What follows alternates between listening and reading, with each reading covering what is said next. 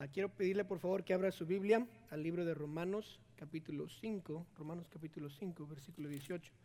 Si usted ah, vino, tal vez no trae Biblia, ahí en su boletín va, a encontrar un bosquejo, y en el bosquejo, bosquejo va a encontrar las, ah, los, los textos que vamos a estar leyendo esta mañana, entonces puede también leer por ahí. Estoy contento de estar aquí con ustedes, estoy agradecido por el pastor Chapo y el pastor Collins que me dan el privilegio de pararme aquí y predicar. Espero que usted esté listo para escuchar de la palabra de Dios, del Espíritu Santo, y espero que al, acabar este mensaje usted pueda ah, aprender un poco o salir ah, entendiendo un poco más de la gracia de Dios y qué hace en nuestras vidas. Quiero pedirle, si, está, si puede, ponerse en pie y este, vamos a leer del versículo 18, 5, 18 hasta el versículo 6, 2. Entonces vamos a ir del capítulo 5, 18 hasta el versículo, ah, capítulo 6, versículo 2. Dice la palabra de Dios. Así que, como por la transgresión de uno vino la condenación a todos los hombres, de la misma manera, por la justicia de uno vino a todos los hombres la justificación de vida. Porque así como por la desobediencia de un hombre los muchos fueron constituidos pecadores, así también por la obediencia de uno los muchos serán constituidos justos. Pero la ley se introdujo para que el pecado abundase, mas cuando el pecado abundó, sobreabundó la gracia. Para que así como el pecado reinó para muerte, así también la gracia reine para la justicia, para vida eterna, mediante Jesucristo, Señor nuestro. Perdón. ¿Qué pues diremos? ¿Perseveraremos en el pecado para que la gracia abunde? En ninguna manera, porque los que hemos muerto al pecado, ¿cómo viviremos aún en él? Esta mañana quiero ah, predicar un mensaje titulado Una vista aclarada de la gracia. Una vista aclarada de la gracia. Oremos juntos. Señor, te damos gracias esta mañana por lo que ya hemos podido hacer aquí. Hemos podido adorarte, hemos podido darte, hemos podido orar. Te pido ahora que nos ayudes a escuchar tu palabra. Te pido que yo no sea el que hable, sino que tu Espíritu a través de mí. Te pido que tu Espíritu Santo toque los corazones de las personas presentes, incluyendo el mío. Ayúdanos a, escucharte y cambiar. Te pido que los que no son salvos el día de hoy, que reciban tu gracia, que sean salvos, que te acepten como Señor y Salvador. Te pido que los que hoy son cristianos y tal vez no están viviendo bajo la gracia tuya, te pido que cambien y que hoy comience la vida de vivir bajo tu gracia. Te pido ahora que estés ah, con estos momentos que estamos juntos y te pido todo esto en nombre de Cristo Jesús. Amén. Gracias, pueden tomar su asiento, por favor. Dios quiere que vivamos una vida santa por medio de su gracia. La santidad es, el, es la meta de la gracia de Dios en mi vida y en su vida. No sé si usted ha pasado un tiempo bien maravilloso en el DMV, ¿verdad? Cada año, cada dos años, tal vez cada seis años, cuando tiene que agarrar su licencia, usted se va al DMV y se para en línea y está bien, bien emocionado por estar ahí, ¿verdad? Porque tiene que estar a sacar su licencia y le dan un número y se sienta y ahí está como por seis horas esperando que su número ah, se, se, le llame y después tiene hambre, se va a comer, regresa y se pasó el número y dijo, ¿qué pasó? Esperé seis horas y ahora tengo que esperar más, ¿verdad? El DMV es un tremendo tiempo. Pero ¿qué, qué hacemos en el DMV? Vamos, nos presentamos, tomamos un examen Ah, nos dicen pasaste, no pasaste, nos ven manejar y luego nos dicen, ¿sabes qué? Te damos esta licencia, este permiso para manejar. ¿Qué pasa si usted lo para un policía, está manejando y no tiene licencia? Pues lo meten al tubo, ¿verdad? Lo, meten al bote y ahí, ahí se, se va. ¿Por qué? Porque no tiene permiso de estar manejando un carro. Cuando uno se va a casar, ¿qué tiene que hacer? Pues primero amar a una persona, ¿verdad? No se casa nada más por, por loco, ¿verdad? Uno ama a esa persona y después va a la corte, va al gobierno y pide que una licencia de matrimonio, un permiso para casarse y va, paga cuotas, habla con el juez, firma, firma documentos, se para enfrente de una iglesia, se casa, pero al final de cuentas no se puede casar sin qué, sin una licencia, sin un permiso. Ah, si quiere salir del país, ¿qué necesita? Un pasaporte, ¿verdad? El pasaporte es como el permiso que nuestro país nos da para salir del país. Y si, si, no sale, si no sale con un pasaporte, lo pueden agarrar, lo pueden, ah, lo pueden meter a la cárcel, cualquier cosa. El pasaporte es sumamente importante. El pasaporte es, una, es un permiso para salir del país. Yo, yo me acuerdo hablando con una persona acerca de, de, la salvación. Estaba en su casa, yo estaba uh, platicándoles, ¿verdad? Que, que cómo es que Cristo salva y que es por gracia que somos salvos y que gratuitamente uno puede recibir el regalo de la vida eterna y, eso no, uno no tiene que hacer nada para recibir a Cristo. Y me pregunta esta persona, pero cuando recibo a Cristo y peco otra vez, ¿qué pasa? Ah, pues yo le dije, pierde una relación con Dios, pero no pierde la salvación. La salvación está segura cuando uno acepta a Cristo, pero ya no puede tener una buena relación con Dios. Ah, él me dijo entonces, si no pierdo la salvación, entonces tengo como una licencia para pecar, porque ahora puedo hacer lo que quiera, pero ya estoy salvo, ya voy al cielo. Entonces, si eso es cierto, ¿cómo me mantengo haciendo lo bueno si no pierdo la salvación? Y era una buena pregunta. Ahora, muchos en el cristianismo viven de tal manera que la gracia de Dios es su licencia para pecar, para no cambiar para seguir haciendo las cosas que lo esclavizaban antes de ser salvo. Si esto fuera cierto, si la gracia fuera una licencia para pecar, ¿por qué dice la Biblia estas cosas? Gálatas 5:16, digo pues, andad en el Espíritu y no satisfagáis los deseos de la carne. Si la gracia fuera mi licencia para pecar, ¿por qué dice la Biblia esto? Porque dice la Biblia, 1 Corintios 6, 18, huid de la fornicación. No dice fornicar, dice, huid de la fornicación. 1 Tesalonicenses 5:22, absteneos de toda especie de mal. Dice, no hagan el mal, sálganse de ahí, absténganse del mal. ¿Por qué dice la Biblia esto? Porque ah, claramente la gracia no es nuestra licencia para pecar. Dios quiere que por medio de la gracia vivamos una vida santa para agradarle a Él. Dios claramente en la Biblia no nos da permiso de pecar. No podemos tomar ah, este paso de pecar porque Dios no nos los permite. Él odia el pecado. A Dios no le agrada el pecado. El pecado fue lo que mandó a Cristo a la cruz. Y si el pecado mandó a Cristo a la cruz, ¿por qué nos daría permiso de seguir pecando ya que somos salvos? No tenemos permiso. La gracia no nos da permiso de pecar. Colosenses 2.13 dice esto. Y a vosotros, estando muertos en pecados y en la incircuncisión de vuestra carne, os dio vida juntamente con Él, perdonándonos de todos los pecados, anulando el acta de los decretos que había contra nosotros, que nos era contraria, note, quitándola de en medio y clavándola en la cruz. Nuestros pecados fueron clavados en la cruz. Entonces, ¿por qué queremos seguir pecando o por qué Dios nos permitiría seguir pecando si ya están clavados todos en la cruz? Eso no tiene sentido. La gracia no nos da permiso de pecar. Eh, Dios no quiere que sigamos pecando después de recibir a Cristo. Él quiere que, vivamos una vida santa. Ahora, la definición de la gracia, muchos la definen así. Es un favor no merecido.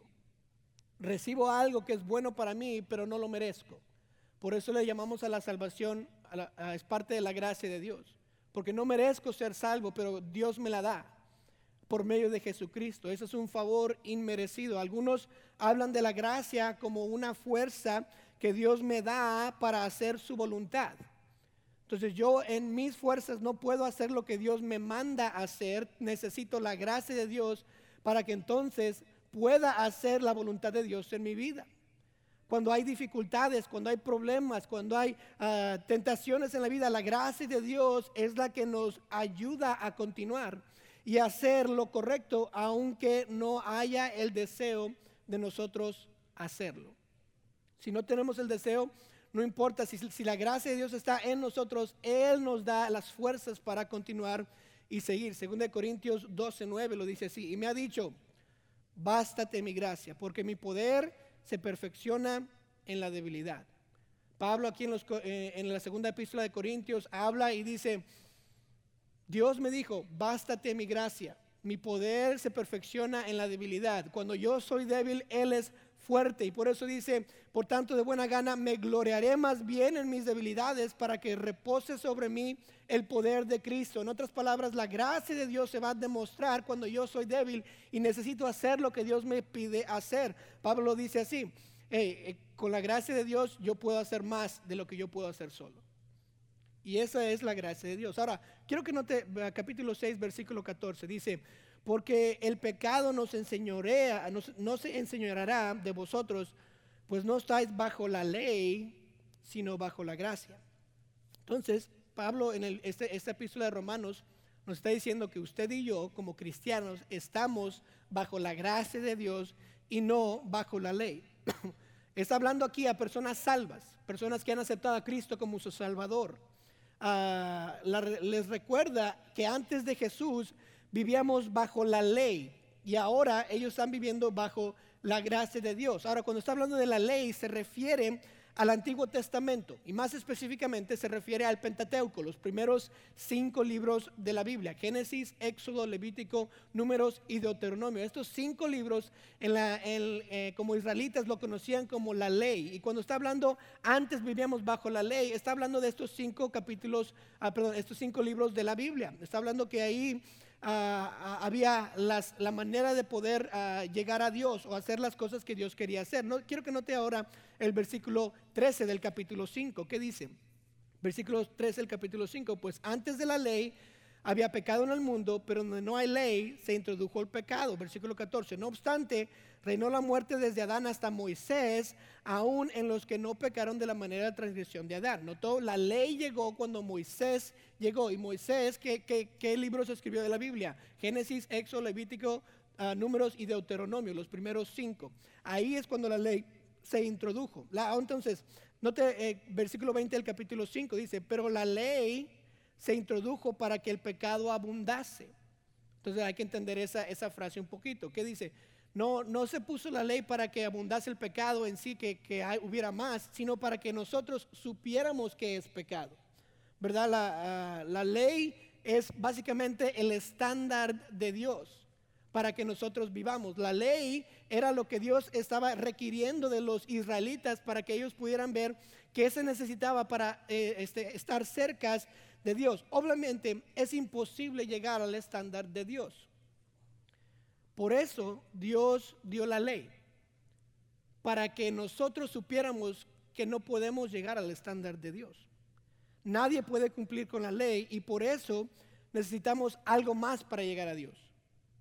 La ley en sí nos dice que no podemos, entonces Dios nos ama, ¿cómo es que podemos llegar a Él?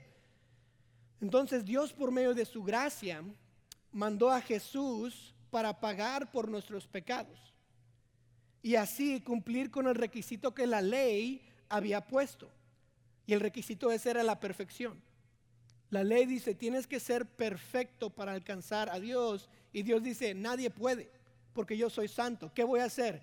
Mi gracia, algo que no merece el mundo, les voy a dar a Jesús para que Él muera por sus pecados, pague su deuda y ahora todos tengan acceso al Padre, a Dios. Eso es la gracia de Dios, el favor eh, inmerecido que no teníamos. Entonces ahora no estaban, ya en este, en este capítulo de Romanos, no estaban trabajando para que Dios los aceptara, ya estaban aceptados por la gracia de Dios. Dios los ha visto completamente diferentes, salvos, santificados para Él. Los vio así por el sacrificio que Jesús había hecho por ellos. Entonces, ¿qué podemos aprender? Aprendemos, aprendemos esto, que la ley encadena y la gracia libera. La ley encadena y la gracia libera. Porque, para que la gracia libre de las cadenas de la ley y del pecado tiene que ser mayor que la ley.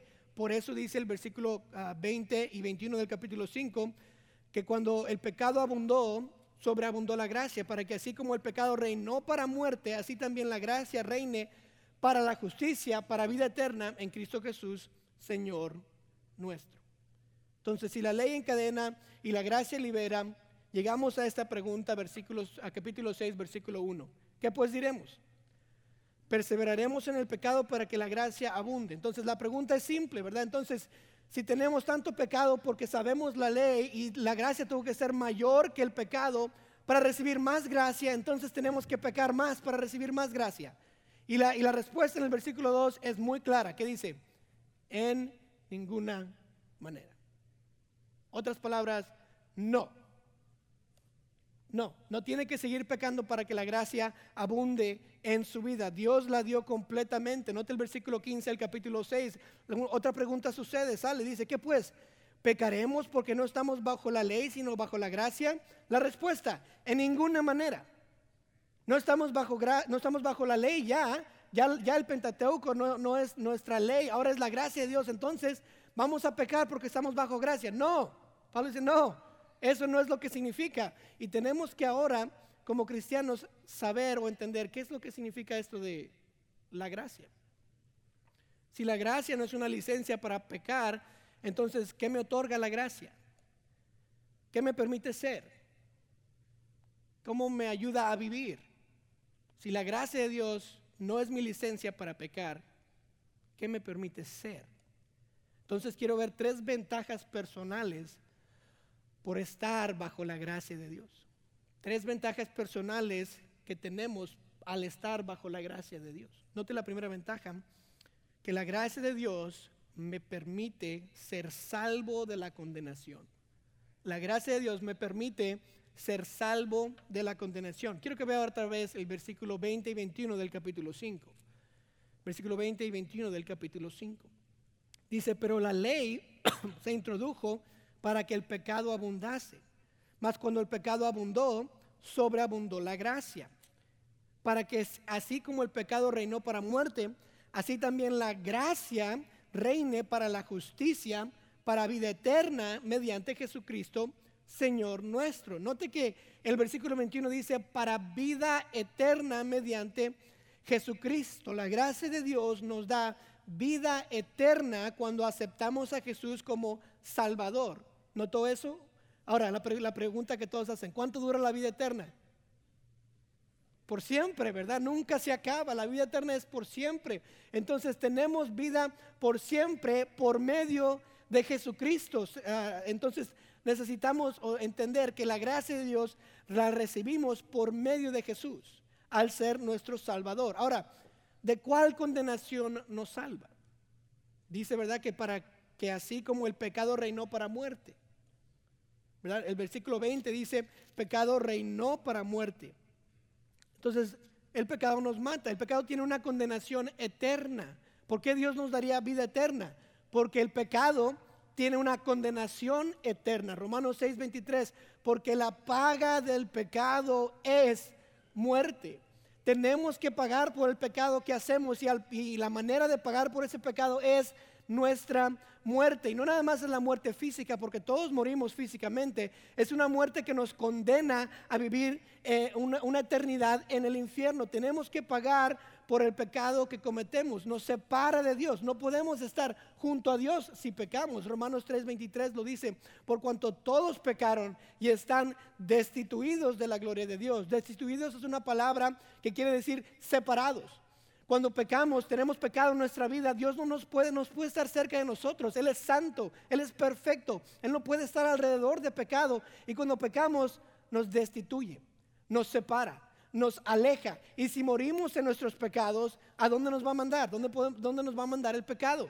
Obviamente lejos de Dios, no cerca, no hay purgatorio, nada más hay cielo e infierno. Tenemos que ir al infierno por nuestros pecados. Muchos preguntan, ¿cómo es que un Dios bueno puede condenar a personas para que vayan al infierno. Ese no es un Dios bueno. Pues le quiero contestar la pregunta. Dios no condena a nadie. Nuestro propio pecado nos condena a nosotros. Dios no pecó, yo pequé. Y por mi pecado, yo voy a pasar una eternidad en el infierno. El pecado es una transgresión en contra de Dios. Ah, los pecados más comunes son los diez, ah, de los diez mandamientos, ¿verdad? Todos tal vez lo conocen, tal vez algunos no. Pero nada más tomemos estos diez mandamientos rápidamente para ver qué tan, qué tan buenos somos. Primero, no tendrás dioses ajenos delante de mí. Número dos, no harás imagen, no te inclinarás a ella. Y todos los católicos, ¿qué dicen con este? Uy, no tomarás el nombre de Jehová en vano. Acuérdate del día de reposo. Honra a tu padre y a tu madre. Creo que aquí todos ya fallamos. No matarás. No cometerás adulterio. No hurtarás. No hablarás falso testimonio o no mentirás. No codiciarás. Nada más diez. Los primeros diez mandamientos que Dios dio. ¿Cómo hicimos? Y todos fallamos en uno, al menos uno. Entonces, con esta lista más simple de mandamientos, hemos pecado contra Dios. Todos hemos quebrado esta ley y debemos saber que somos culpables del pecado. Este pecado nos condena a un infierno, lejos de Dios. No podemos estar cerca de Él. Pero, y este pero es importante, si soy salvo por la gracia de Dios, no voy a sufrir esa condenación. La gracia de Dios me, salva de la condenación que el pecado me manda. ¿Cómo? Efesios 2.8. Porque por gracia sois salvos por medio de la fe. Y esto no de vosotros, pues es un don de Dios. La gracia de Dios nos salva de esta condenación. Dios tiene un regalo y este regalo se llama la vida eterna. Y lo vimos en el versículo 21, que la vida eterna se encuentra en Jesús, en su Hijo. Jesucristo es el que tiene este regalo. La gracia de Dios es esta. Jesús vino al mundo para perdonar mi pecado, pagar por mi pecado y así yo recibir la gracia de Dios. Y esa es la gracia de Dios que nos permite ser salvos. Tito 2.11 dice esto, porque la gracia de Dios se ha manifestado para qué? Para salvación a todos los hombres. La gracia de Dios es Jesús muriendo por mí en la cruz, pagando mi condenación, dándome entrada al cielo, dándome una relación con Dios. Esa es la gracia de Dios. ¿Cómo entonces se acepta este regalo de la vida eterna? ¿Cómo es que puedo aceptar la gracia de Dios para ser salvo de la condenación? Solo se puede recibir si usted acepta a Jesús como su Salvador. Jesús murió en la cruz pagando por los pecados que me condenaron y ahora tengo la oportunidad de recibir la gracia de Dios para ser salvo. Si quiero la gracia de Dios para ser salvo de la condenación, tengo que recibir a Jesús como mi Salvador. ¿Cuánto me cuesta? Dicen. Nada. Romanos 3:24. Siendo justificados gratuitamente por su gracia, mediante la redención o el pago que es en Cristo Jesús. La redención significa Jesús pagó lo que yo debía de pagar y yo debía la muerte. Él murió. Él murió por mí, murió por usted, murió por todos los que están en el mundo. Y lo único que tiene que hacer es aceptarle. Imagínense esta escena conmigo. Usted se va a la corte, ¿verdad? Lo, cachan y lo ponen a la corte ah, frente a un juez. Cometió un delito grave, ¿verdad? Le hizo fraude al gobierno y el gobierno no le gusta esto, lo cachan, lo ponen en, la corte y ahí está enfrente al juez. El juez le dice, señor Pancho, digamos, ¿eh? Pancho, la evidencia es clara, usted es culpable. Si no paga los 100 mil dólares de regreso, va a pasar toda la vida en la cárcel. Y usted se pone a pensar, 100 mil dólares. No tengo ni siquiera 10 dólares para el lonche de esta tarde. ¿Cómo es que voy a pagar 100 mil? Ah, me va a pasar toda mi vida, no puede ser. ¿Qué va a hacer con mis hijos? ¿Qué va a hacer con mi esposa? ¿Qué van a pensar la gente de mí? Y mientras usted está pensando en todo eso, ah, alguien ahí se para en medio de los congregados en la, corte y dice, señor juez, señor juez, yo, uh, yo tengo 100 mil dólares y quiero pagar por este hombre, por, por, lo que cometió. Yo quiero darle a él mis 100 mil dólares para que él no sufra toda la vida ahí en la cárcel y no, pueda, y no tenga que, estar lejos de su familia Imagínense, él, él va a pagar por su sentencia. ¿Rechazaría usted ese regalo? Que dirían, sí, tiene más, necesito un poquito más para el lonche, ¿verdad? Ahora, ¿a quién le costó esa multa o esa sentencia? Pues no al Pancho, al señor que se que se levantó dijo, yo voy a pagar por esa multa. Y uno la recibe. Entonces, Jesús ya pagó por nuestra condenación. Ya pagó por nuestro, nuestra deuda que teníamos con Dios, el juez. Y el juez Dios dice, no puedo aceptarte con ese pecado. Jesús se levanta y dice, Señor, yo ya morí por su pecado. Y nos toma a nosotros aceptar esa paga. Entonces, ¿por qué no acepta la gracia de Dios si es gratuita? Si ya está pagada. Si Jesús quiere darle esta, esta gracia. Entonces, ¿cómo se acepta? Hay que orar y pedirle a Él que me salve, que entre a mi vida, que me cambie. Romanos 10.9 lo dice así simplemente, que si confesaras con tu boca que Jesús es el Señor y creyeres en tu corazón que Dios le levantó a los muertos, serás salvo, porque con el corazón se cree para justicia, pero con la boca se confiesa para salvación. Entonces, simplemente puesto en la Biblia, para aceptar a Jesús como mi Salvador, solo tengo que pedirle a Él que venga a mi corazón. Decirle, Señor, tú moriste en la cruz por mí, tú sufriste, tú pagaste mi deuda, ahora quiero recibirla. Te pido que entres a mi vida. Cuando usted hace una oración como esa, creyendo lo que está diciendo, la Biblia dice, serás salvo y así recibe la gracia de Dios y es salvo de la condenación. ¿Por qué no lo hace hoy? Tal vez vino la semana pasada y esta es su segunda vez escuchando el Evangelio. ¿Por qué esperar otra semana? ¿Por qué no lo hace hoy? Es fácil, es simple, no le cuesta nada. Jesús ya pagó todo. Lo único que tiene que hacer es orar, creer en el corazón y orar y pedirle, Señor, entra en mi vida, perdona mis pecados. Entonces la gracia de Dios me permite ser salvo de la condenación, pero también me permite ser libre del pecado. Ser libre del pecado. Note el capítulo 6, vamos a comenzar el versículo 5 hasta el versículo 12. Note lo que dice. Porque si fuimos plantados juntamente con Él en la semejanza de su muerte, así también lo seremos en la de la resurrección. Sabiendo esto, que nuestro viejo hombre fue crucificado juntamente con Él para que el cuerpo del pecado sea destruido, a fin de que no sirvamos más al pecado. Porque el que ha muerto ha sido justificado del pecado. Y si morimos con Cristo, creemos que también viviremos con Él. Sabiendo que Cristo, habiendo resucitado de los muertos, ya no muere. La muerte no se enseñorea más de Él. Porque en cuanto murió, al pecado murió una vez por todas, más cuanto vive, para Dios vive. Así también vosotros consideraos muertos al pecado, pero vivos para Dios en Cristo Jesús, Señor nuestro. Note las palabras.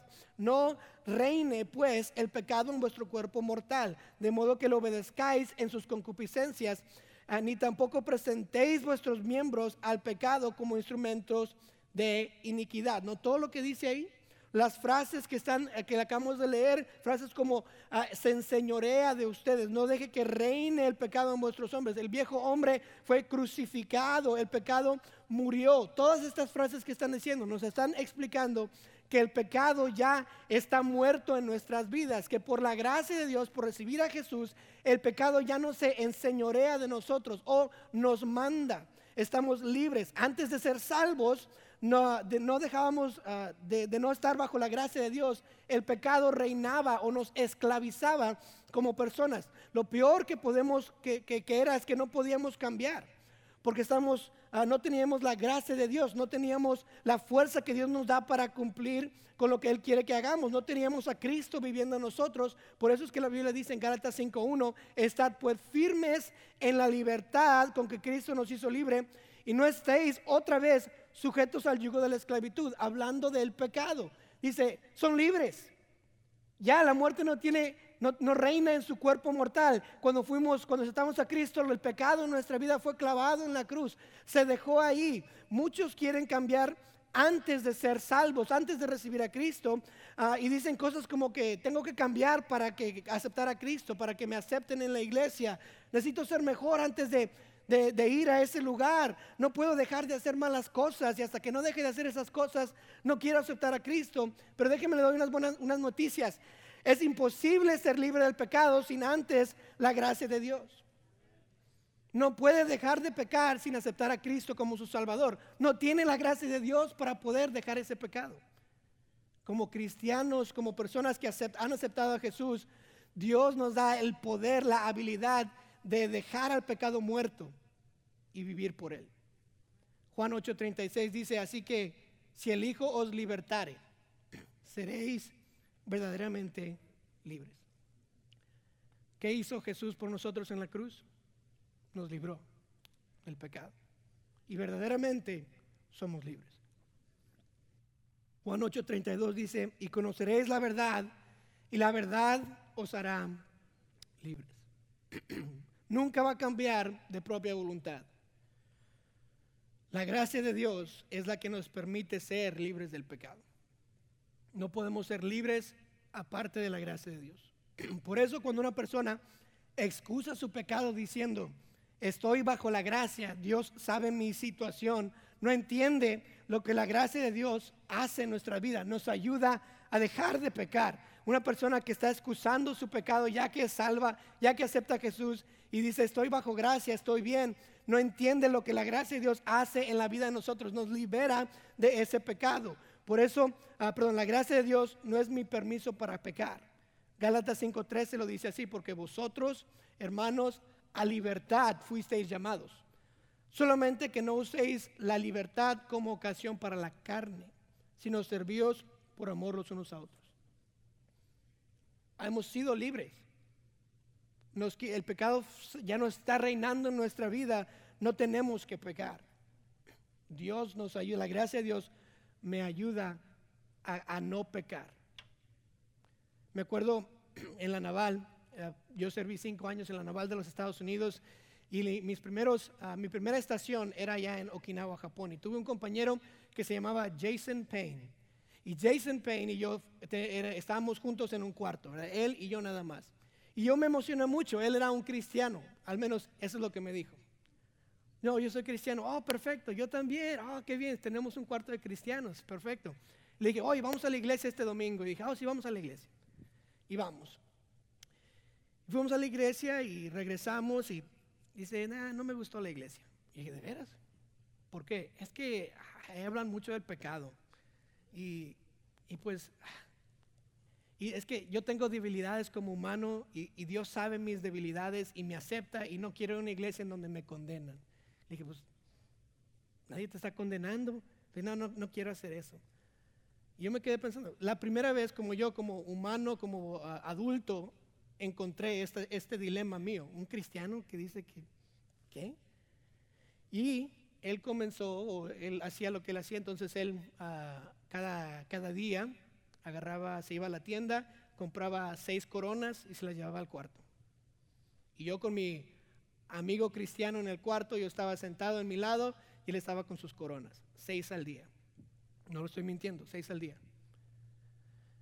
Después me di cuenta o me dijo él, oh, este, no, la regué. ¿Qué pasó? Me acosté con una señora que era casada. Y yo, ¿por, qué? Y, dijo, no, me la regué. Después, no podía bajar de peso. Y en la naval tenemos reglas de peso. Le dieron tres oportunidades para bajar de peso, un año y medio. No podía bajar de peso porque estaba tomando seis coronas al día. Y lo, lo, sacaron de la naval. Pasó nada más dos años en vez de cinco años como había puesto en su contrato porque no podía bajar de peso. Estaba tan esclavizado al pecado que el pecado empezó a arruinar su vida. Él no tenía que estar esclavizado. Mi compañero cristiano él escogió esclavizarse. Él siendo salvo tenía el poder, tenía la gracia de Dios para dejar esos pecados, para no ser esclavo, para seguir haciendo lo bueno y no lo dejó hacer. él tenía la idea equivocada de la gracia. Él pensaba porque Dios es bueno y Dios me da gracia, entonces puedo hacer lo que quiera. Está bien, haz lo que quieras, pero el pecado le esclavizó. No le permitió cumplir con, lo, que, con lo que firmó con el, con el contrato de la naval. Ahora, para repasar, capítulo 6, versículo 1, ¿qué pues diremos? ¿Perseveraremos en el pecado para que la gracia abunde? Respuesta, en ninguna manera. Versículo 15. ¿Qué pues pecaremos porque estamos bajo porque no estamos bajo la ley, sino bajo, bajo la gracia? En ninguna manera. No pecaremos. No debemos de. La Biblia es sumamente clara. No debemos de continuar en pecado. Y la pregunta viene, ¿y qué si peco? No soy perfecto, soy hombre. ¿Qué tal si peco? Entonces pida perdón a Dios y continúe con la vida cristiana.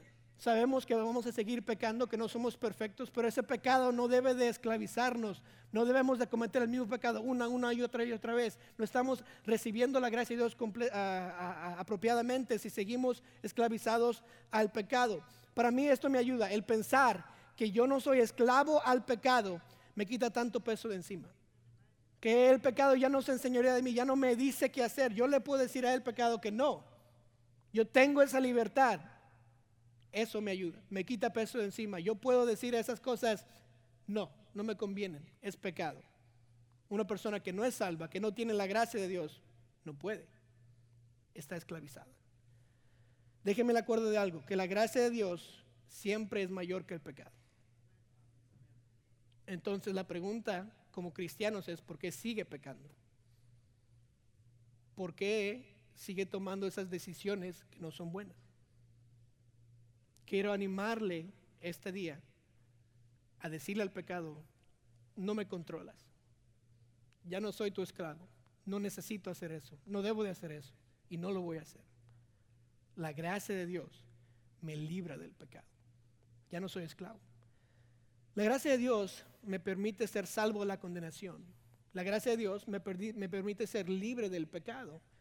Y últimamente la gracia de Dios me permite ser siervo de Dios me permite ser siervo de Dios. Nota el versículo 3 del capítulo 6, 13, perdón.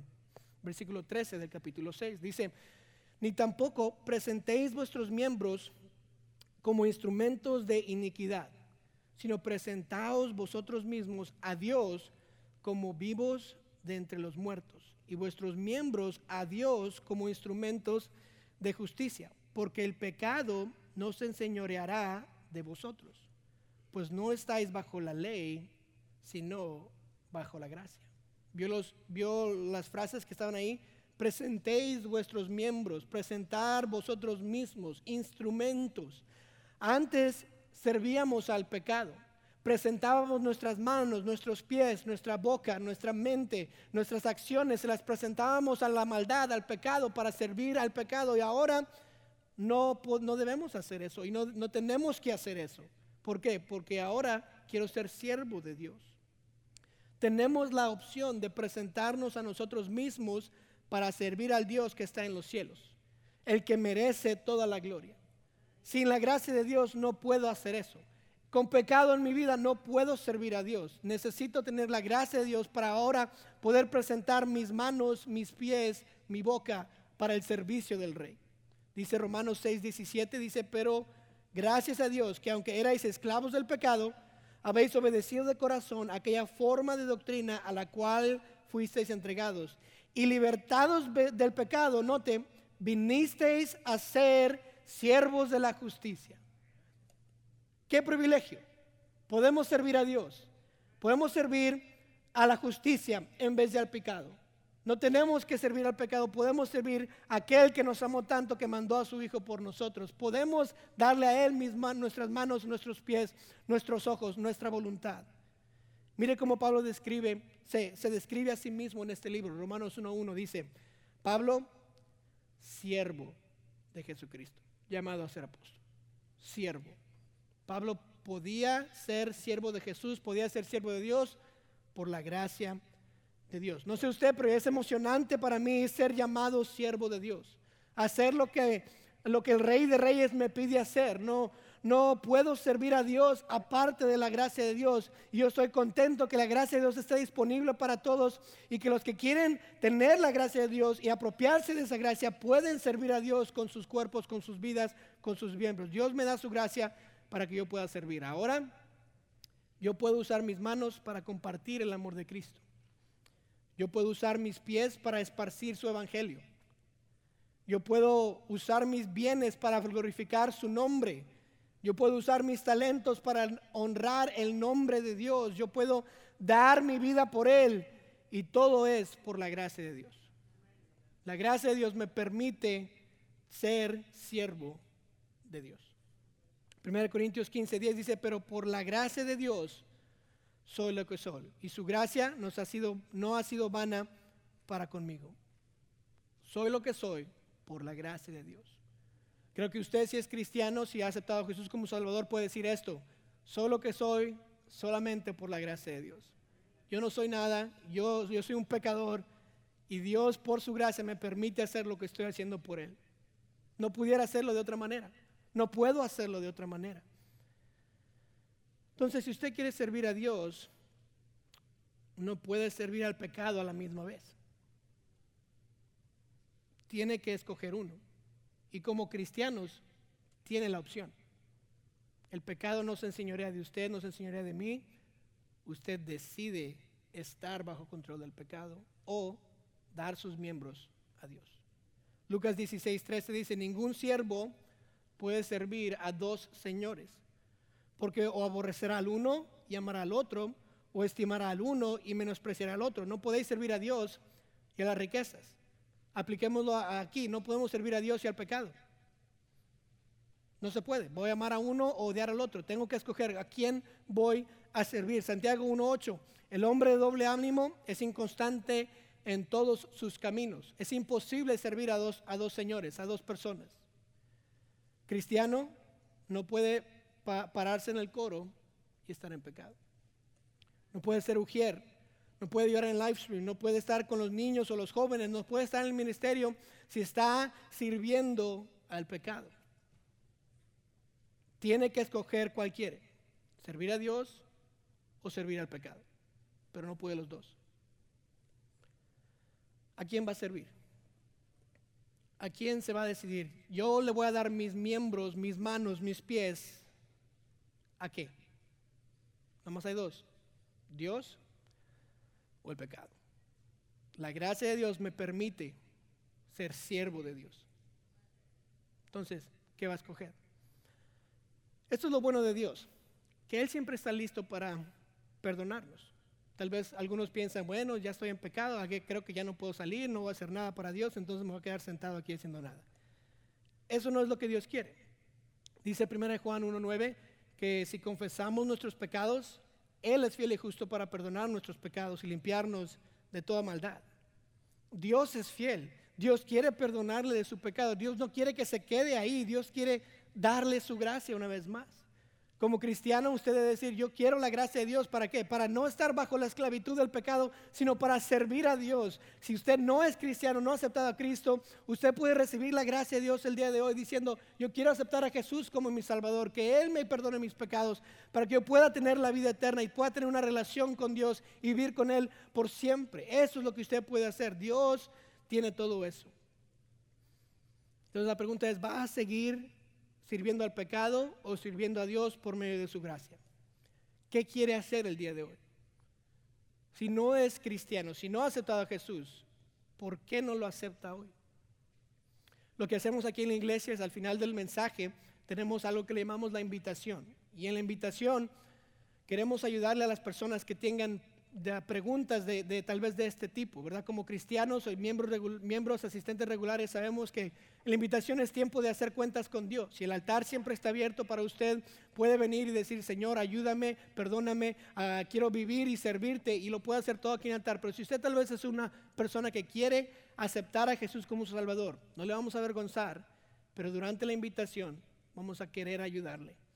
Entonces no, no, no tenga pena, no le vamos a avergonzar, no le vamos a a, que se pare aquí al frente, no va a ser nada raro, pero queremos ayudarle a tomar la decisión más importante de su vida, que es aceptar a Jesús.